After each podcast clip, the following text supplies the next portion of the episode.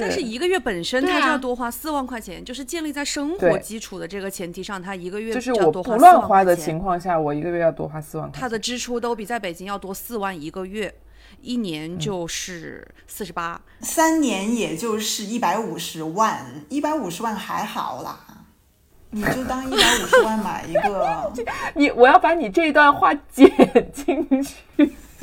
我们应该会被你一百五十万能干什么？能干什么？你就说。你拿这五十万、一百五十万去投资，分分钟腰斩啊！I've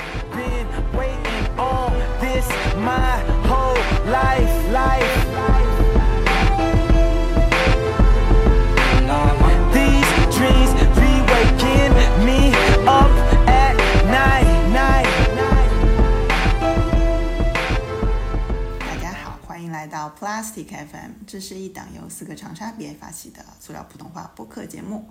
我们每两周的周五更新，我们立志成为全宇宙最受欢迎的塑料普通话播客，耶每次都要重新讲一次。很烦，就很想把它做成一个那种声音水印，就是可以每次就是自动打在片头。但是我哎，我感觉其他的节目是不是这样做的啊？就是他们会录一个那个有的，有的一般是片尾吧，叫什么大家关注啊，或者在哪里收听啊。不像我们每一次都是自己念的，我们很真诚，朋友们，非常我。觉得没有必要来教这两句话，我们无所谓的，每次说一下没 好麻烦好不好？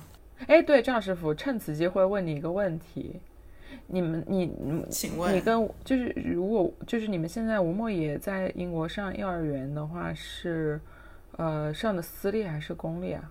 私立那嗯，你们可以上公立幼儿园吗？可以，那公立和私立价格差别大吗？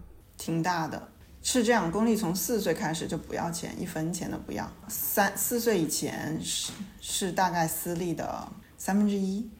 那他那个就是公立和私立差距远吗？你为什么会选私立不选公立啊？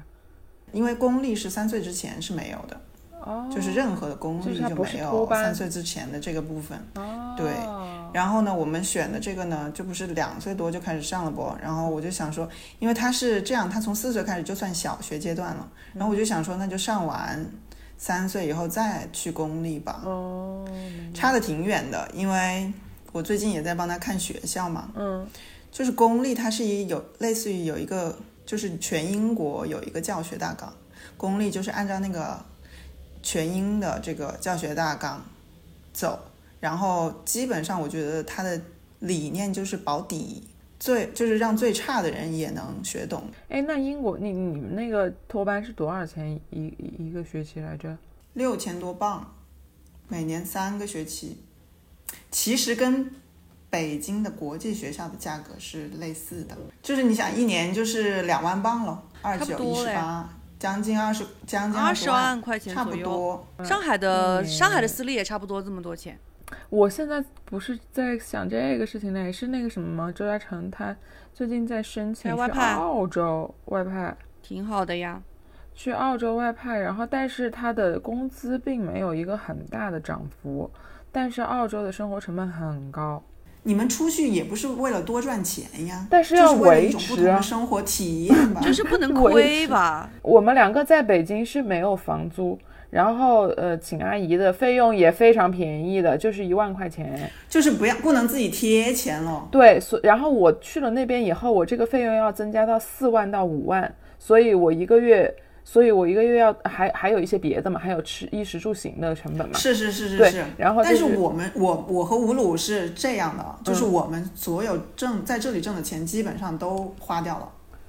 对我意思就是说，周嘉诚在那边工资肯定能 cover 我们在那边的生活费用，但是我们原本在北京，除了那除了我们正常生活费用以外，我们可以能可能存下来很多钱，但是在那边可能就全部花光，一分也存不下来。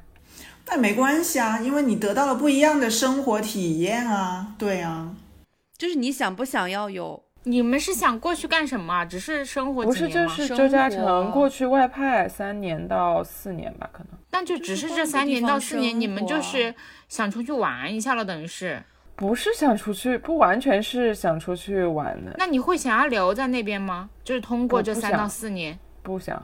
那不就是去玩一下吗？那不就是去玩一下吗？是啊周嘉诚他一个一个一个呃出去锻炼一下，然后晋升的一个机会。他有两条路，一条就是外派，一条就是支援，就是我说的那种株去株洲洲。对对对去株洲，对对，就是就是在外面，相当于在外面，要么在基层，要么在嗯不太好的市场，不太好的海外市场锻炼两年。嗯，因为澳澳洲现在市场很差。那对于你们来说，就是那那如果是这个情况，反正就是他这三年都只是为了另外一个晋升，然后那这三年你们是想要存钱还是想要玩？他去株洲肯定是存钱，说一个对，去去株洲肯定可以存很多钱。对呀、然后所以这两两条路就是一个是存钱，一个是花钱啊。是的就存钱就是比较无聊，花钱其实也不是说一个是存钱，一一个是花钱，但是一个肯定是存钱，另外一个是少存钱，至少是少存钱。我觉得应该是花钱，一个月少一个月少存四万块钱，可不是少存一点哦。就是花钱。是啊，对啊，但是我跟吴鲁加起来，肯定我们的收入也是减少了，因为我们在北京也不用房租啊。我们虽然我们没有多花钱在这个上面，但是我们生活成本肯定是增高了呀。我们在钱这个方面肯定也不是说能挣钱，肯定是比因为以前他可能能存下来的钱更多，但现在我们所有挣的钱就全花掉了。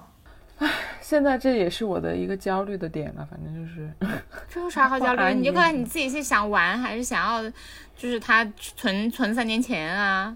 你更想不想要这段经验啊？我觉得从现实的层面上来说啊，因为现在确实大环境就是很差嘛，所以其实很多人的这个就是在理财这件事情上肯定是会选择更保守。然后就是，如果就是大家都在存钱的时候，然后你去选择了多花钱，花钱的花钱的这样的一个思路的话呢，就是反正有一些不踏实，就怕我这人种人人无远虑，必有近忧。就他对我，尤其对于我这种人来说，我就属于那种比较 我觉得你们两个人又没有房贷，就是没有经济那种压力，对，就是就是你生你不存压力。存在就是你无非资就是金链断裂这样的压力，对，你只是少少存一点钱，而且你三年在悉尼能花多少钱？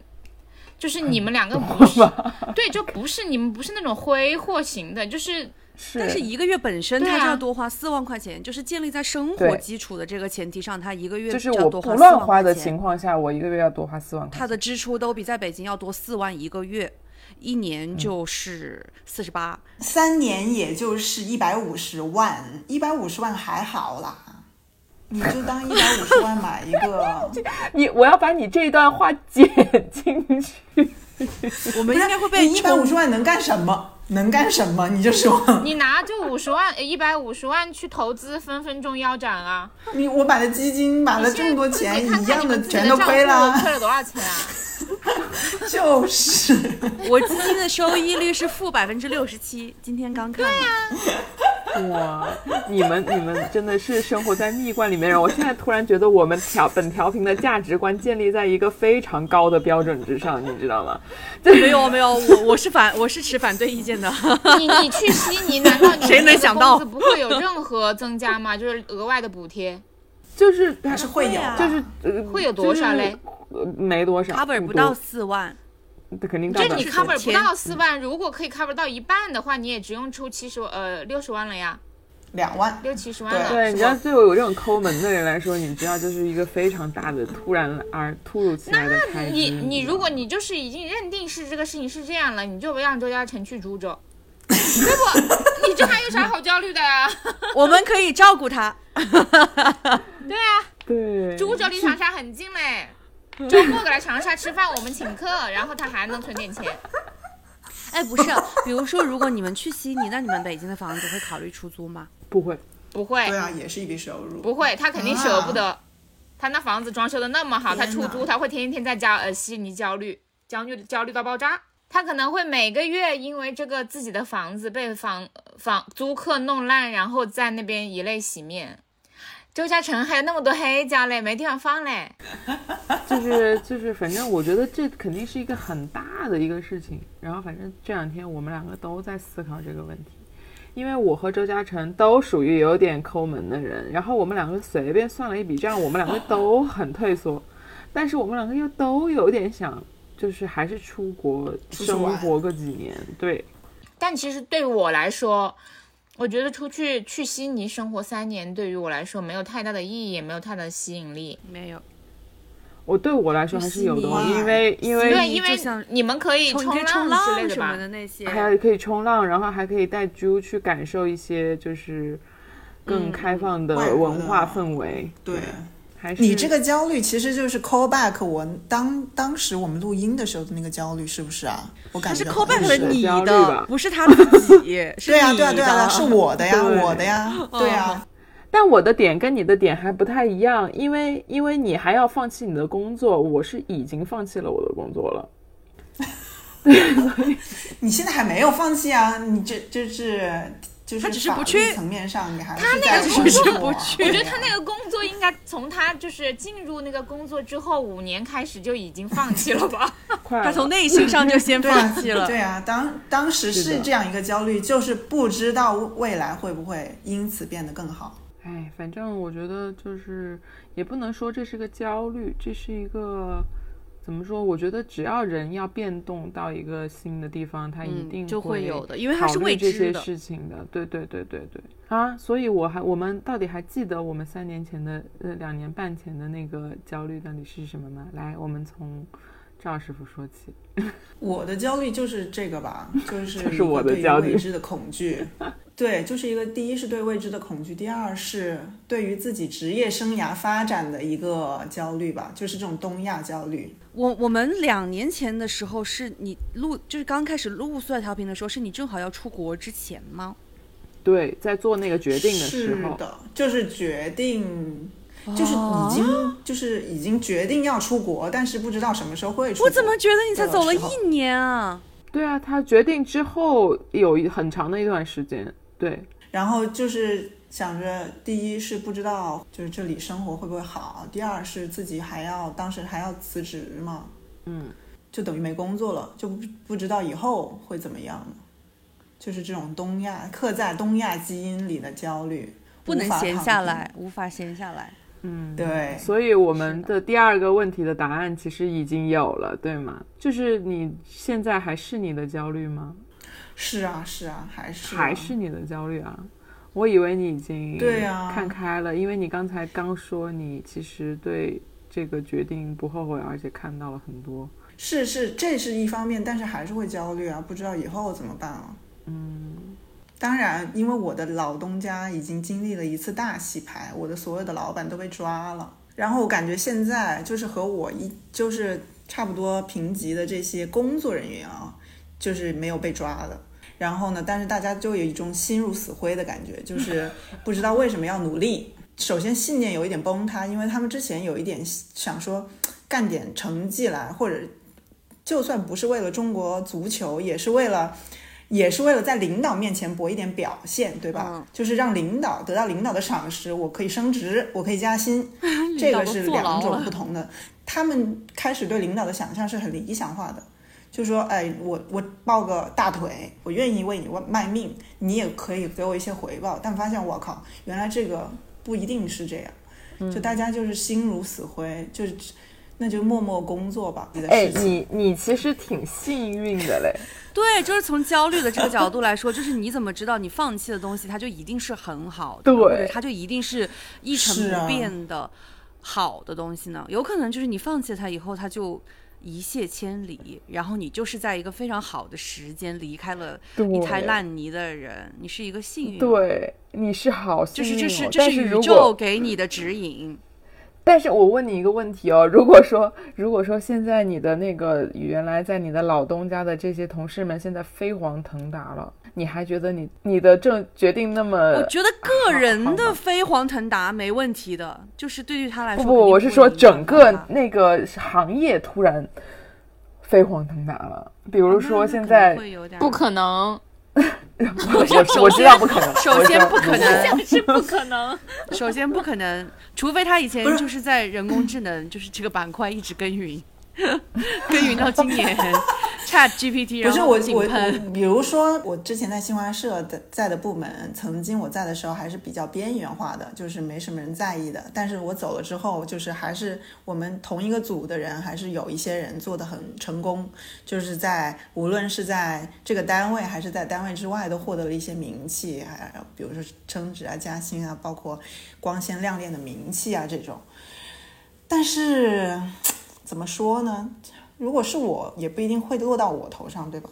就是这也是他们努力就是自个人努个力的人努力，，但当然还是会有一点那个，就是有一点酸。午夜梦回的时候，一点点一点点酸。对，是的，是的，是的，就想说嗯他的水平也就这样吧。哎呀，那仔仔梨呢？你还记得你当时的焦虑是什么吗？我完全不记得了。我记得你是对死亡的恐惧，哦，对对对对对，是的，是的，因为我经历了那个，就是我外婆去世嘛，然后因为新冠，哦，对，哦，哦，我我现在仍然会对死亡恐惧啊，只是它但你是我不会因此而生活焦的虑了，我不会因此而焦虑了，它不是我生活的嗯，主、主要的那个焦虑成分了。我觉得是因为经过了那段时间的焦虑之后，然后我知道了，就是怎么样能够更好的去面对死亡，就是 把每一天都当成 没有遗憾的最后一天来活。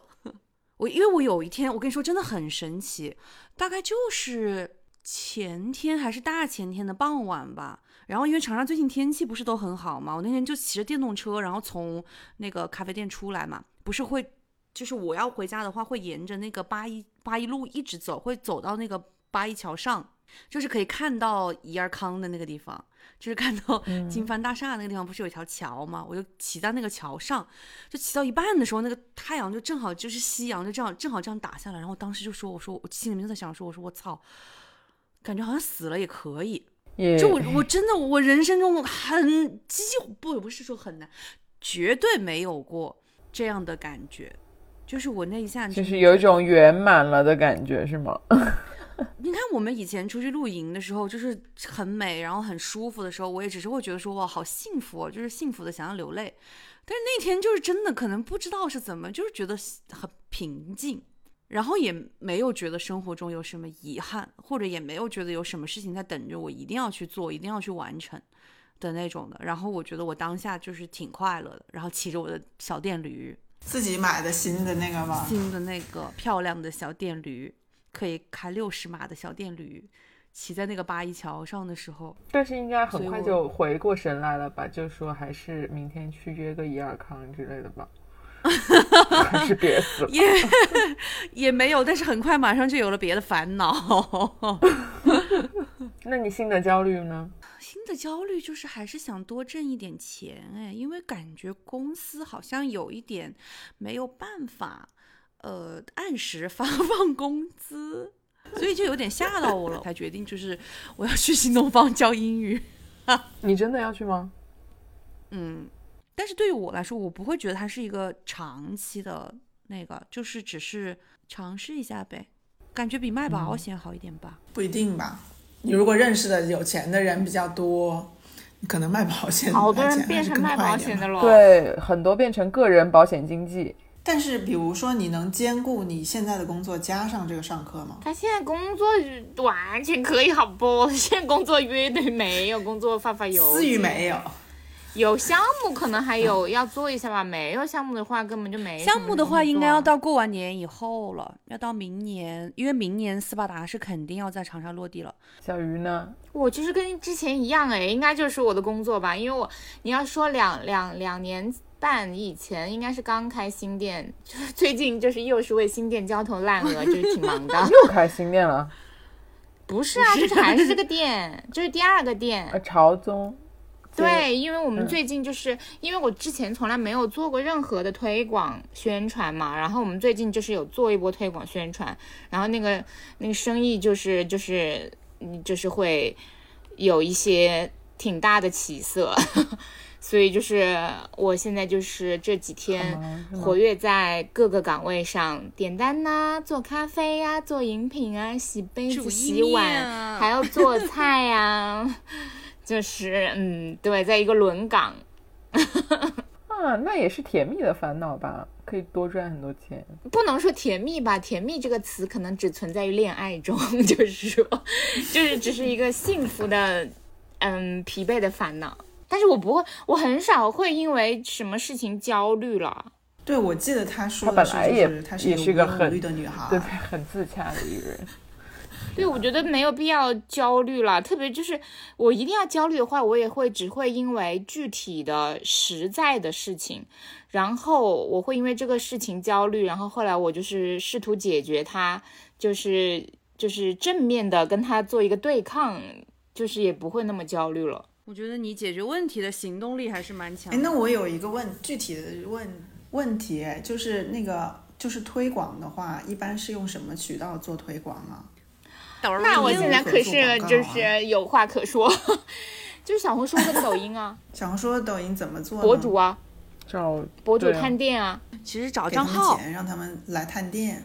找找 MCN MCN 帮你去分发账号。是的，就是，但是我我我我我跟我接洽的肯定是一个公司，然后那个公司它的那个资源库里面可能会有不少的呃博主，然后他可能会给我一些建议，我能用一个什么样的策略来做这次推广，然后我可能我自己也会有我自己的想法。就是做一个什么类型的推广，是品宣式的呢，还是具体的那种团购套餐带货式的呢，还是什么？然后就是会根据我的这个目的，然后选择不同的博主。对我的量也没有很大，我其实总共只找了二十多位博主，然后包括小红书跟抖音，然后有的可能最少的就是粉丝就是个不到一千或者是一千左右，然后多的也就是个几万块。几万个粉丝，哦，对，几万个粉丝，对，然后嗯哼，哎呀就是因为因为我怎么说呢，对我的产品跟对我们的品牌以及对我们店还是有一定信心的，所以我就是用我自己相信可以做到的一个方式，然后结合新品，然后结合一个稍微比较便宜的秒杀的团购，然后再结合大部分的就是探店的这种品牌宣传类的内容，然后就是会整体的带动一下。我刚默默的看了一下我的粉丝，有有三千多，可以接你的广子不？绝对可以。就是他他会，你这种可能就是嗯不会，就是呃公司分到你个人身上的钱不会很多，但是你小红书三千的粉丝，可能至少等于抖音三万多的粉丝了。就是你这个量级，因为小红书的粉丝就是比较真实，而且比较值钱，哦，真的嘞。而且你越那你以后就垂去澳直的话，洲接广子就好了，你就对，就不用那个不用担心你在澳洲的收入了。就是如果你现在三千个粉丝都是因为腰突，然后现在就是有那种膏药找你的话，他会非常愿意给你钱，因为你就是非常精准、非常垂直的粉丝，而且他们就是这是正中痛点。其实就是会很那个，你可以去，你可以去没事给一些膏药啊，或者是这种康复啊点赞，对，点给他们点赞，就是让他们看到你，然后他们就是点，哎，发现哇，这个人好优质啊，就是腰突这么多腰突粉丝，我之前有差一点接到一个，就是有有有个人来跟我发过私信，问我要不要接泳镜，因为我不是发过一段时间的永对呀、吗竞速啊，而且你可以就是发一篇那种，本来这种类型的帖子互动量也会很高，你就是提问，就是请问各位怎么腰腰突过的朋友有没有什么合适的膏药推荐的吗？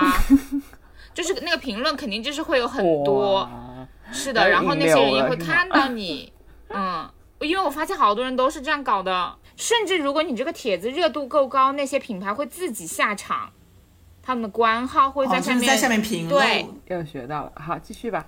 有什么新的焦虑？我吗？没有，没有太大的焦虑。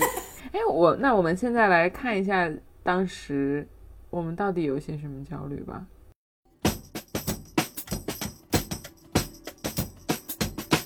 全球的播客听众们，大家好，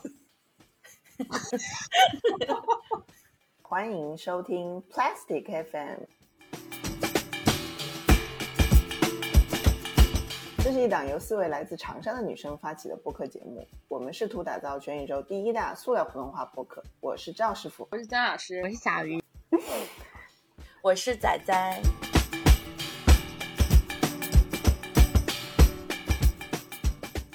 那我们今天要聊一下什么呢？今天我们要想要聊的内容就是焦虑。首先，我们可以先来分享一下最近的焦虑吧。我最近的焦虑的事情啊，就是我就是作为一个个体户，就是个体户的身份刚刚维持了就是差不多一年，然后我现在就是又特别自不量力的，然后 就是想开另外一家咖啡馆，现在就是在筹备新店的事情，然后就是很多就是杂七杂八的琐碎的事情，然后让我非常的焦虑。因为我现在有一有女儿嘛，然后我就就就觉得要尽可能的给她创造更好的条件啊，我就很害怕我无法创造，比如说我爸妈给我创造这些生活条件，我现在就过得很舒适啊，我可以任性啊，我可以想如果实在不行我就辞职没关系啊，但是不知道他等他长大了以后会不会也有同样的生活条件。我每天每天都是对死的恐慌，呃，就像掐住我的喉咙一样，然后我觉得我难以呼吸。嗯，然后时不时会有那种心悸跟喘不上气的症状，然后晚上睡觉之前会呃用很长很长的时间来摆脱对去思考死这件事情跟人的这个生命消逝了之后的那种跟那种恐慌的情绪去对抗。就之前我也是因为不想上班这件事情，然后但是又不知道自己想干什么这件事情，我是试图分享给。呃，身边的很好的朋友和我老公的，但是其实，嗯，收到的反馈不是说不是说朋友不关心你，或者是你老公不关心你，他们很关心我，然后就是会给我提出各种各样的建议，说你可以干这个啊，可以干那个啊。我我老公也会说到一个你自己最想做的事情，你去做就可以了，我都会支持你。但是实际上这种话说出来，对于当时。是真的不知道要做什么事情的我来说，也是很有压力的。就是它解决不了我的焦虑，只会让我觉得，哦，原来其实大家都觉得我应该要去做一点什么，而不能说就是 永远就这样躺下。可能希望大家就是说，哎呀，无所谓了，你就躺平就好了。但是大家就希望你积极的生活下去。那我就在想，为什么我要积极的生活下去啊？我就不积极一点，又怎么了呢？当时有那么一段时间，就是情绪非常的差，呃，有好几次就是会那种在家里面，就是觉得哦，这件事情我真的没有办法解决了，我怎么呢才能解决它呢？也许我去死就可以去解决。好几次就是你你用头撞墙那样，然后就撞撞了一脑壳包，然后我才去医院的，嗯，就是发现自己有抑郁症和焦虑症了。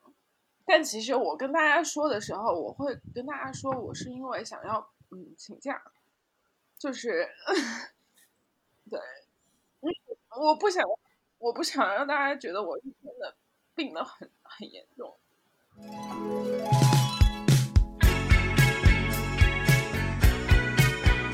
但曾老师当时是真的就是有一点焦虑，我记得我当时是有就是点他的焦虑，是 非常切实的，还去对还在现场嘛，第一集他就哭了。对，然后后来再也没有哭对啊过。对啊对啊后来你们也哭过呀？哦，没有啊。但是我完全想不起来我当时为什么哭了。哦，你肯定是为了收听率吧？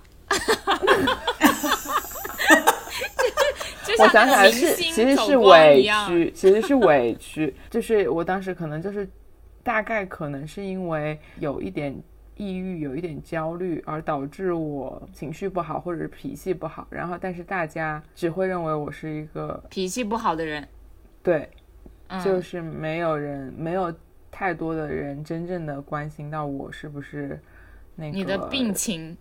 嗯，大概有可能吧，我觉得应该是这个点吧。是吗？我也我真的不太记得了，大概可能是，而且我也忘记了，我当时确实是在焦虑状态中，但是我也忘记了具体我是因为什么而焦虑。我觉得焦虑是有意义的，因为人的时间其实挺长的，你需要有一些情绪来填充这些时间，但你不可能 always 开心或者是难过这么极端的，你就会要找到一些事情做，让你的情绪有个安放。我我们开始的设想是什么来着？就是呃，回顾一下这个两年前的焦虑，然后我们现在还因为这些事情焦虑吗？都不因为了，对吧？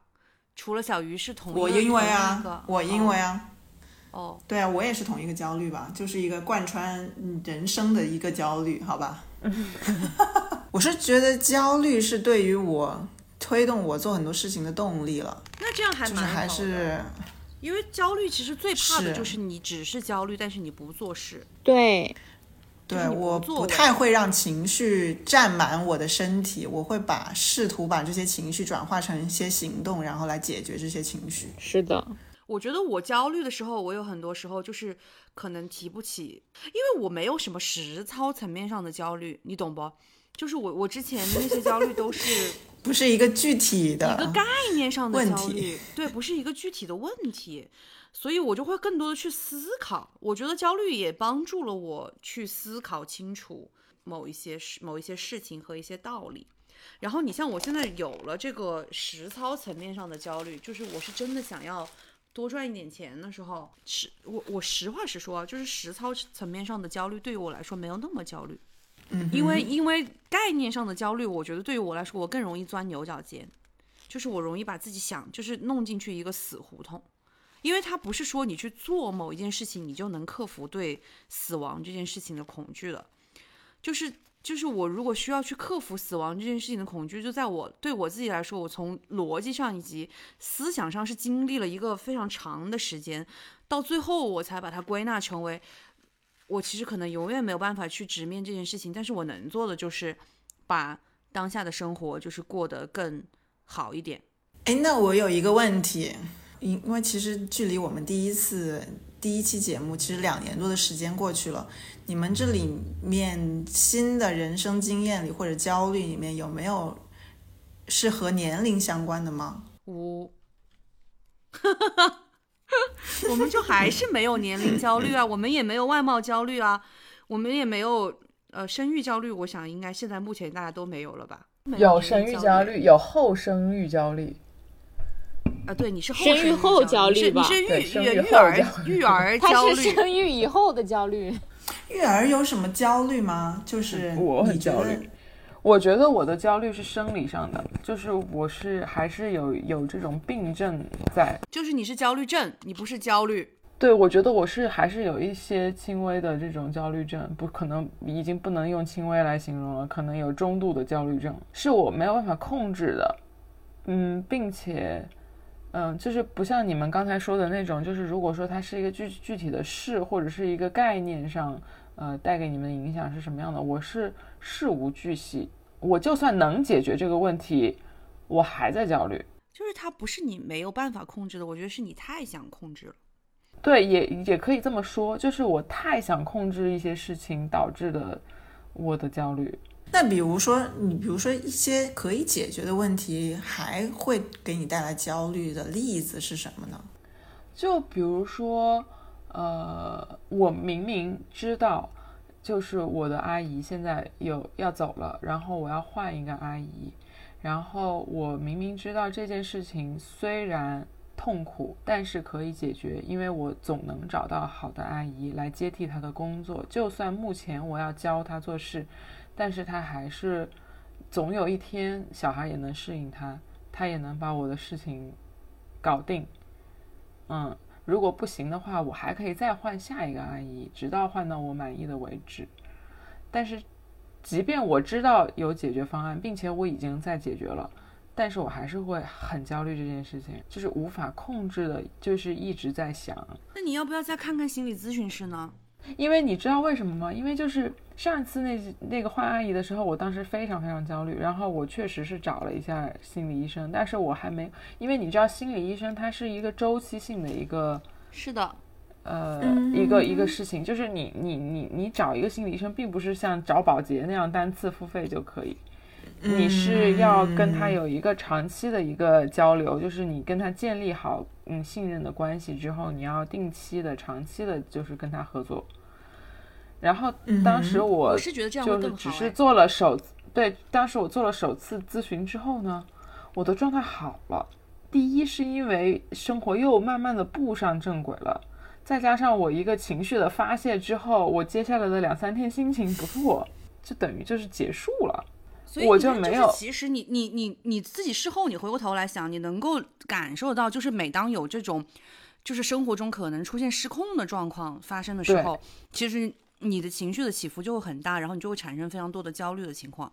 所以我觉得就是你去找咨询师的时候，你可能。不仅仅是需要去解决你当下那件事情的焦虑，和当而是时的你要去情绪，嗯，对，你要去跟他聊，就是怎么样去解决你这种没有办法应对生活中的突发失控的情况是的，而产生的焦虑，这个才是我觉得，而且这个一定是需要长期的时间，就是长期的对话才能够解决得了的。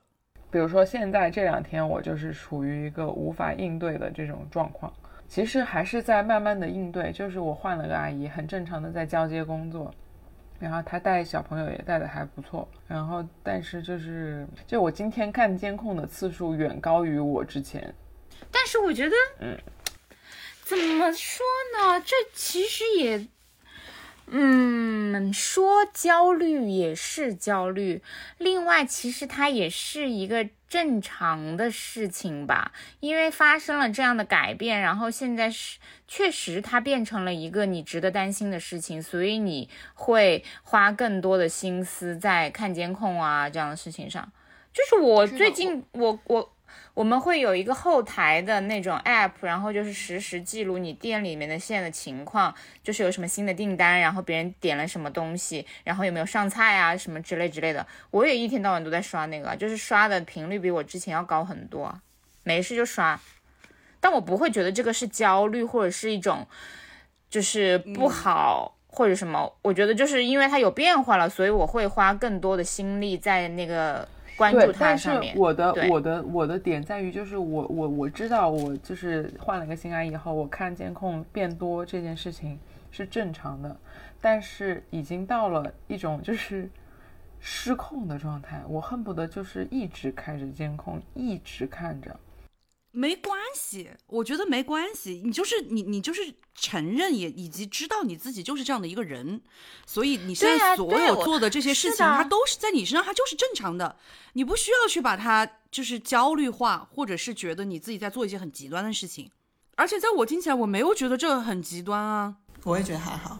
是吧？你说我，你说我一个恋爱脑，就是如果我给别人发信息，别人不回我，我会不会一直看手机？我当然会一直看手机啊，一直刷，我我一直刷，一直在想他为什么不给我回，对吧？我觉得我我害怕的点是我很怕这种事情会不停的发生，就是我很想把这件事情解决，解决完了以后它就不要再发生了，但是我潜意识里面又知道这件事情会一直的存在还是会发生不可。能完全解决。对啊，生活不可能完完全不出意外啊。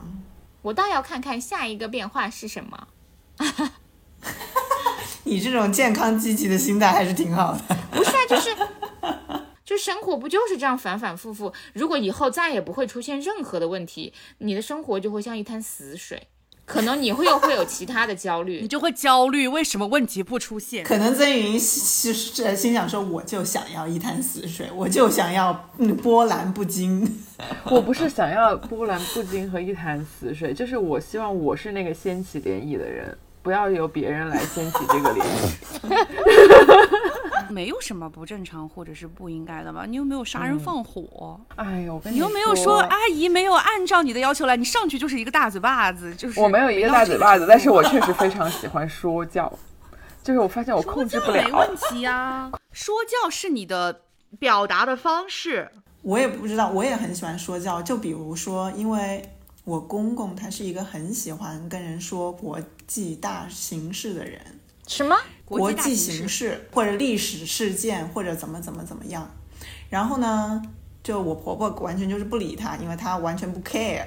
然后吴鲁呢，就是他他不想跟他爸爸说这个，因为他怕他吵，他们两个吵架。然后，但是我就实在是听不太，有时候大放厥词，然后我就会马上 Google，然后我就说这个你是这个你是从哪儿得来的？就是这个消息。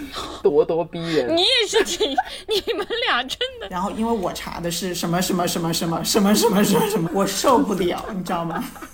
我不能让人就是把这些错误的观念继续传播下去，哎，你这是职业习惯吧？可能是。我需要核实这些事实，好吧？你不能说你一说说就不负责任了，好吧？真是，这也是我的一个缺点啊。好了，我要去接我的崽了，就这样戛然而止了是吗？我们 还有五分钟他就放学了，你先去还来得及吗？让他自己回来吧。来得及，来得及，来得及。我们这个幼儿园很近。那就这样吧，你你去把小鱼录个 ending 就行了，你走吧，拜拜。一个没有焦虑的人如何为这一期做 ending？我不晓得做做 ending，焦虑的时候会有什么症状啊？失我失眠会喘不上气，失眠，我就会我不是会喘不上气，我是会这样的，我会就是会一直想要叹气。我会坐不下来，就是我一粘到沙发就跟 粘到刺一样，不行，我要站起来找点别的事情做。我想想，要是我觉得焦虑的时候，我会干嘛？首先你不会觉得焦虑，但是其我会觉得焦虑，然后我觉得焦虑的时候，我就是会解决它，嗯，然后或者是我就是不去想这个某颗先。哎，如如果说你碰到一个你觉你解决不了的烦恼或者问题，嗯，就不去想。对我就是我的人生信条就是这个，就是面对一切的事情，就是如果有事情就是不如我的意，不如我的意的话，我就是要不就是忍，要不就是改变，忍也包括妥协，也包括放弃。要就是一个态度就是我要征服他，另外一个态度就是算了，我觉得曾雨莹可能需要就是学习算了算了，对，就是哎好像两年前没什么大不了。两年前如果没有记错，两年前应该也说过同样的话。是啊我觉得大部分事情，你劝我分手的时候讲了多少个算了？对，其实大部分的事情都是算了，因为没有一个事情是，就是那种又又没有到非要跟他生死死磕到底或者的是什么东西的，对啊就那不就算了。而且而且还可以，你就是看一下你之前就是 去海南的时候玩的相片，翻看一下开心的时刻。说到这个，就是这次去海南是我从开始旅游人生中开始进行旅游到目前为止旅过这么多次游里面最不开心的一次。啊？为什么？对，就是原来我出去玩的时候，就是无论多不顺利，我都还是非常开心。我来到了一个新的地方，然后看了一些不一样的风景。然后，但是这一次就是各种因素吧，就是天气也不太好，然后浪也没怎么天气好不好是旅游的常态呀。要么就是，嗯，崽有事，被绊住了脚步。就是你在去这次旅游之前，你有没有给自己预设过，就是这次旅游可能会是一个标志，就是标志着你，呃，育生育了之后，但是仍然可以，拥有你以前想要拥有的那种生活。是，但是在实践的过程中，你这个就是期待值太高了，嗯你把那个位置标标准已经塞到这里了，然后就是实际上它只到这儿，到。对，对，然后你就会很失望。但其实你没必必要把那个东西上价值上的那么高。也没有上价值，就是那种情绪就是一过的。就是当时我在，我就躺在床上，我就在想，就是我原来出去旅游，不管就是经历多么的，就是累或者是不顺利，我从来没有后悔过我想要来，就是来这个地方。买了机票，订了酒店，花了钱来这个地方，我不会后悔，因为我觉得这也是一个经历。然后，但是这一次我好后悔，也不是好后悔，为什么有一点后悔。为什么会后悔呢？来都来了，就是他会觉得他过程中遭受到的这些事情，可能会让他觉得不值得了。对我就觉得好像不值得，我为什么要来这个海南啊？我来海南没有享受到任何的乐趣，我还不如在北京有乐趣。就是这种情绪有有没有激素的可能性在里面呢？哎，我我知道了，可能是跟激素有关，因为我来大姨妈了。对呀，来大姨妈我也总是会觉得天都要塌了呢。是，我前两天真的就是觉得就是在生不如就是就是在回从海南回北京的那一天来大姨妈了，所以就是前面有一小段时间，就是在这个旅程的后期，我是在快来大姨妈的状态下，那绝对，你不会觉得有任何东西是好的。那就找到一个原因归结出去也不错。对，你知道，其实这种找到这样子的原因，其实对于我来说是一种解脱。管它是不是就是合理，但是反正就是找到了，总比我觉得肯定是，不是管他是不是，嗯我觉得肯定是，没有谁在来大姨妈之前是开心的。对呀、好吧，那就是请大家以后在焦虑的时候，可以就是多怪一怪别人，找一找外部环境的原因，是找一啊找那个别人的原因。当然啦好，吧，不要怪到自己头上。OK，能怪别人绝对不要怪自己。think I'm never wrong, wrong. You know what? Maybe you're right, right.